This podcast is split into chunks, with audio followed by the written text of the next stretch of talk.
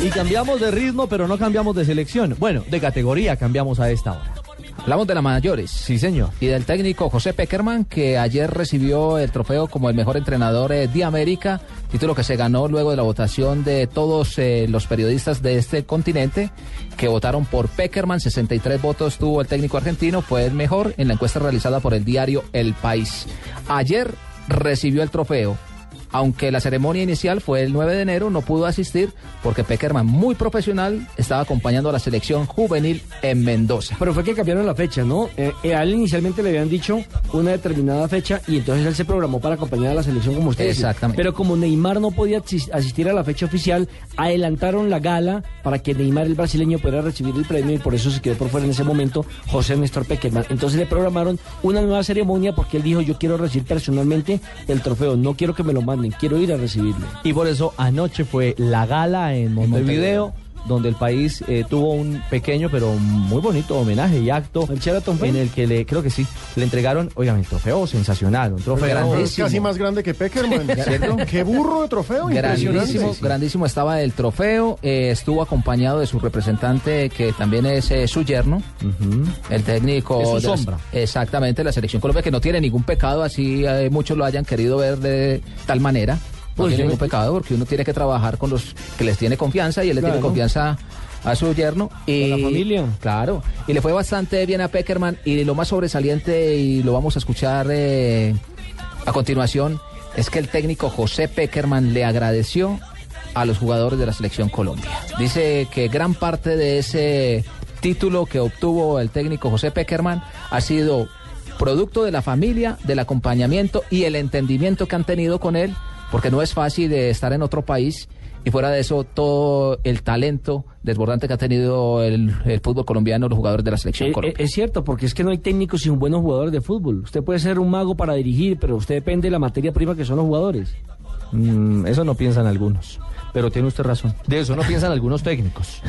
Perdón, Ah, termino sí, mi es frase. que hay algunos que creen más importantes Eh, que los jugadores, por eso- o que los equipos, que las instituciones. Pero por eso también son los primeros que salen y cobran doble.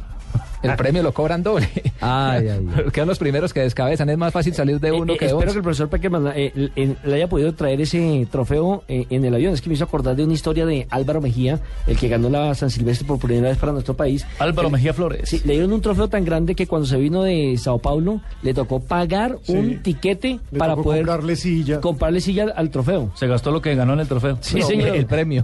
Sí, señor. Escuchemos a Peckerman, ¿les parece? Claro que sí. profundamente eh, un valor altísimo este reconocimiento del diario El País a todos su gente y emocionado por, por muchas cosas.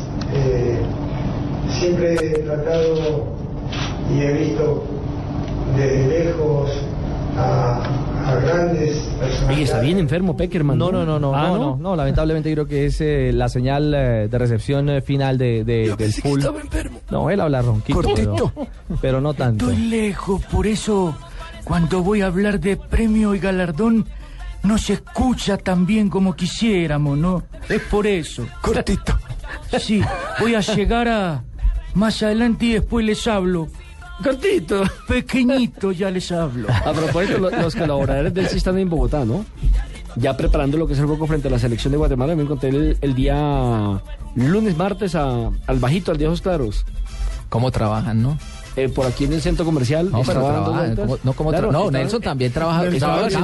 Ah, hablando de Nelson. Pero es que a las 8 de la noche no está trabajando, señor. Hay que hacer vida social. Usted no dijo es dónde lo encontró. Sí, sí, sí. Ya. Hay que Bueno, hacer vida recordemos social. que hoy salió el ranking FIFA, el primero de este año, y Colombia comienza el año como la quinta mejor selección del mundo. Lo que no deja de ser un muy buen augurio para este 2003 en el que tenemos que sellar la clasificación al Mundial. Son ocho fechas para estar ahí, para volver. Yo quiero que en un año estemos pensando y hablando de los partidos con los que vamos a llegar a Brasil 2014 de preparación. Alejo, y la segunda de la Conmebol, Claro, después de ratificada después de Argentina. Argentina. Exactamente. Pero mire que me sorprende. eh, bueno, la primera es España, ¿no? claro, pero eso Con no tiene- 1.606 puntos. Sí. Está después Alemania, segundo, tercero Argentina, cuarto Italia y quinto Colombia. Italia nos gana increíble por un punto Porque Sí, mire, Italia tiene 1.165 frente a 1.164 de Colombia. Pero nuestra selección está por encima de eh, equipos de mucho más pergaminos como Inglaterra, como Portugal, Holanda, la selección de Ecuador, la selección de México, Uruguay y por encima de Brasil, que es 18. Hágame el favor. Bueno, pero eso ya, ya lo habíamos explicado, Sí. pero vale la pena volver a decirlo. Claro, porque los oyentes son diferentes. Exacto, consiste en un sistema de puntos rarísimo en el que se suman la clasificación del partido, si es un partido de eliminatoria, si es un partido de competición continental, si es un amistoso vale mucho menos, eh, y se suma el puesto en el que está el rival. Entonces, Eh, por eh, ejemplo... Es decir, que Brasil no está en participación y por eso no está en torneos importantes, Exacto. por eso no puntúa. Exactamente, como Brasil no está jugando eliminatoria, entonces no suma tanto, Brasil solamente juega amistosos. Y amistosos eso con equipos muy débiles, ¿no? Exacto, pues contra Irak. Por eso Brasil está en el puesto 18, está tan abajo, cosa que tampoco es que les llene a ellos de mucho orgullo. Óigame, Pino, Están como eh, preocupados. esto hay que decirlo claramente, es un trabajo de la del Departamento de Comunicaciones de la Federación Colombiana de Fútbol y les agradecemos este informe. Es la evolución que ha tenido en un año el equipo colombiano. ¿Ustedes recuerdan en enero de 2012 dónde estaba parada la selección colombiana? 30 y algo está. ¿No era cinco, creo. 42? 35. No, una 35, cosa- sí. con 709 puntos. En febrero Colombia mejoró algo, subió al puesto 32. En marzo subió un puesto, 31. En abril del 2002, en abril estábamos en manos de quién? No, ya de Peckerman, es que Peckerman ya En está en enero. enero. Llegó en enero. Y en Entonces, febrero ya jugó con ese proceso. En abril pasamos, empe- empezamos el 2012 en el 35, ¿no? En abril ya éramos 23. Igualmente en mayo. En junio Colombia ocupó el puesto 20. Luego cayó dos puestos en julio, al 22. En agosto recuperó al 21. En septiembre volvió al 22. Y el salto grande de nuestra selección Colombia se dio en el mes de octubre. Es que octubre fue Claro, una cuando se maravilla. le ganó a, Se le ganó a Chile, Uruguay, a- Paraguay, Uruguay, a Chile y Paraguay. Esos tres grandes. Colombia venía, Nelson, de ser 22 con 843 puntos al noveno lugar con 1102. Sobre todo catapultado con lo de Uruguay, que en ese momento estaba en el top 5. Claro, porque Y que venía claro. de ser el campeón de América. Exactamente, exactamente. Aparte Exactamente. de eso, acuérdense que viene, hizo una extraordinaria campaña en el campeonato mundial. Sí. Noviembre Uruguay. mejoramos, Sí, octavo lugar. Diciembre, quinto con 1164 puntos.